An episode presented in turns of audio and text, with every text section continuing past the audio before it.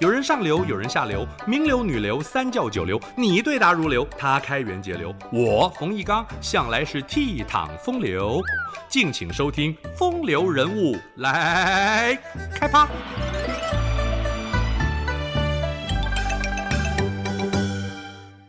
八月十五中秋节，唐玄宗和杨贵妃在宫中赏月，气氛浪漫欢愉。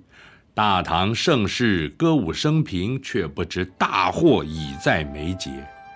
白居易的《长恨歌》：“渔阳鼙鼓动地来，惊破霓裳羽衣曲。”西元七五五年爆发安史之乱，唐玄宗和杨贵妃不仅天人永隔，国势也由盛转衰。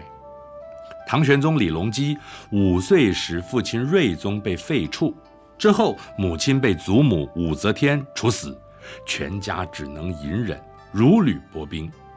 武则天卧病之际，以张柬之为首的朝臣发动政变，迫使女皇帝让位给中宗李显。李隆基自小便目睹了永无休止的宫廷斗争。唐中宗是李隆基的伯父，个性懦弱。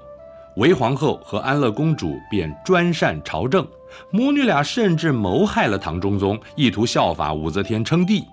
李隆基不能坐视李唐天下再度被篡夺，联合姑姑太平公主先发制人，歼灭政敌。李隆基引兵入宫，得到里应外合的支持，韦后一党被彻底铲除，史称唐隆政变。唐玄宗李隆基即位时年仅二十七，却展现英明的政治智慧以及再造伟业的雄心。利欲熏心的太平公主是武则天的女儿，不甘心就此被边缘化，和唐玄宗的矛盾日益严重。李隆基再次动手，清除太平公主的派系势力，真正巩固了皇权。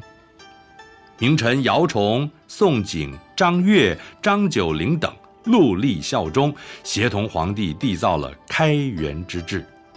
大唐在各方面的发展都达到巅峰，国家的人口总数将近九千万，官方粮仓储备的粮食是全国年产量的四倍有余，人民都过着衣食无虞的日子。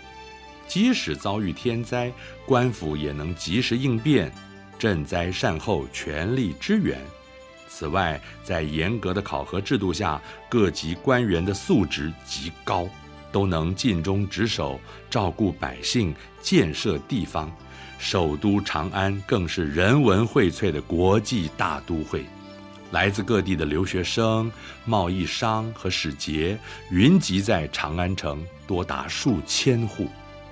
根据统计，与唐朝维持朝贡关系的国家有七十多个，长城以北的回纥等外族自动归附唐朝，西域的丝绸之路重新开通，大唐声威远播，万邦来朝的荣景是历史的一夜辉煌。唐玄宗英明果断，能够知人善任，赏罚分明，这是他开创盛世的主要原因。李隆基文武双全。重视文教发展，当时在长安和洛阳的官方藏书数万卷，又创设了书院制度，文坛更是群星璀璨。李白、杜甫、王维、孟浩然大诗人都出现在同一时期，留下了许多不朽的篇章。可惜步入中年以后，志得意满，沉溺享乐。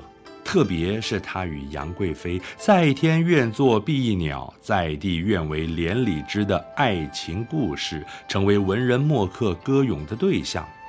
这位风流天子的嫔妃有数十人，再加上离宫别馆的宫女，人数更加众多。可是杨贵妃却能三千宠爱在一身，仿佛像是爱情神话。由于放纵享乐，从此君王不早朝的结果就是奸臣祸国，国势由盛转衰。年号开元改为天宝，年近花甲的唐玄宗骄奢淫逸，挥霍无度。杨贵妃的族兄杨国忠欺上瞒下，却获得重用。耿介正直的张九龄等人先后被罢官。口蜜腹剑的李林甫则是当上宰相。贵妃全家穷奢极侈，姐妹弟兄皆列土，可怜光彩生门户。社会矛盾不断被激化，祸乱已经迫在眉睫。宫廷奢华依然故我。身兼三地节度使的胡人将领安禄山与部将史思明自范阳起兵南下，史称安史之乱。朝廷军队松懈散漫，文风瓦解。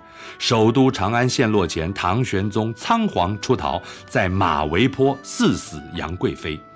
太子李亨自行在灵武即位，是为唐肃宗。李隆基返回长安后，被尊为太上皇。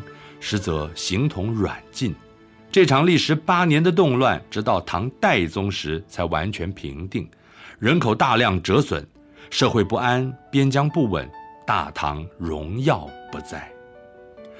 唐玄宗执政四十四年，又当了六年太上皇，郁郁寡欢、孤单寂寥的离世，享年七十七岁。前半生饱尝艰辛，励精图治，开元盛世的文治武功皆达于鼎盛。可惜过于自满，自恃富强，终至自毁。苏辙评论道：“善其始而不善其终，足以为后世当政者借镜。”李隆基多才多艺，是著名的帝王书法家，也精通音律和诗赋。创作《霓裳羽衣曲》等百余首乐曲，风靡天下。擅长多种乐器，并亲自指导梨园子弟从事表演艺术，至今仍被戏曲界尊奉为梨园祖师。他在大明宫梨园创设的教坊制度，延续千年，对唐朝及后世音乐戏剧的发展有很大的贡献。以上风流人物来开趴。由中华文化永续发展基金会直播。